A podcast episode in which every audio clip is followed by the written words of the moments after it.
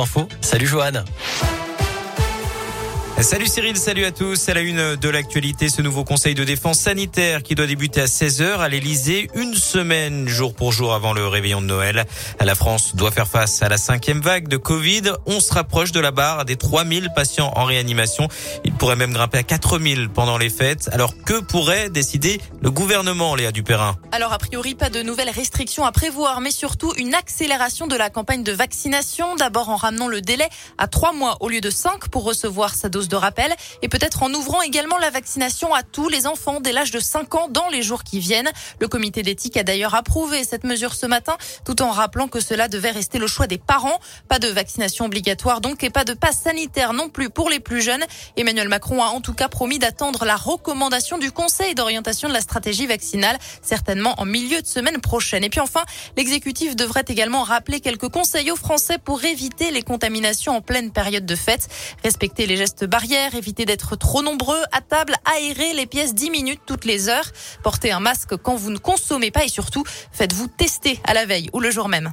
Merci Aléa. Au niveau des écoles, notez qu'un établissement de l'Académie de Lyon a totalement fermé cette semaine à cause du Covid. 220 fermetures de classes contre 311 la semaine dernière et 3360 élèves testés positifs, plus 200 en une semaine. Politique, Christiane Taubira envisage d'être candidate à l'élection présidentielle. L'ancienne ministre de François Hollande a publié ce matin une vidéo sur les réseaux sociaux dans laquelle elle appelle à l'union de la gauche et donne rendez-vous à la mi-janvier. Des idées de sortie pour ce week-end dans la région. Direction tout d'abord Saint-Etienne où c'est parti pour trois jours de gourmandise au parc des expos avec le marché de Noël des producteurs locaux jusqu'à dimanche. Dans l'un, les Glorieuses de Bresse se poursuivent. Rendez-vous aujourd'hui à Bourg-en-Bresse. Le célèbre concours de volaille va se poursuivre ce week-end à Pont-de-Vaux et Louan. Et puis les hivernales reviennent au sommet euh, du Puy-de-Dôme à partir de demain à Orsine avec une nouveauté cette année, une patinoire éco-responsable de 150 mètres carrés en vraie glace. Des tas d'animations prévues jusqu'au 2 euh, janvier.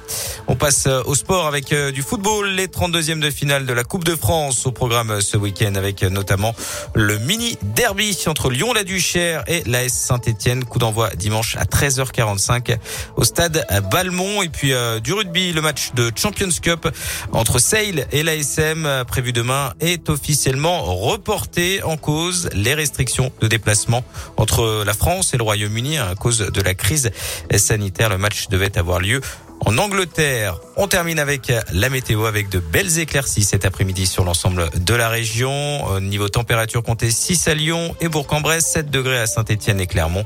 Ce week-end, ce sera une alternance de nuages et d'éclaircies demain et dimanche avec des températures qui avoisineront les 5 degrés. Merci Joël.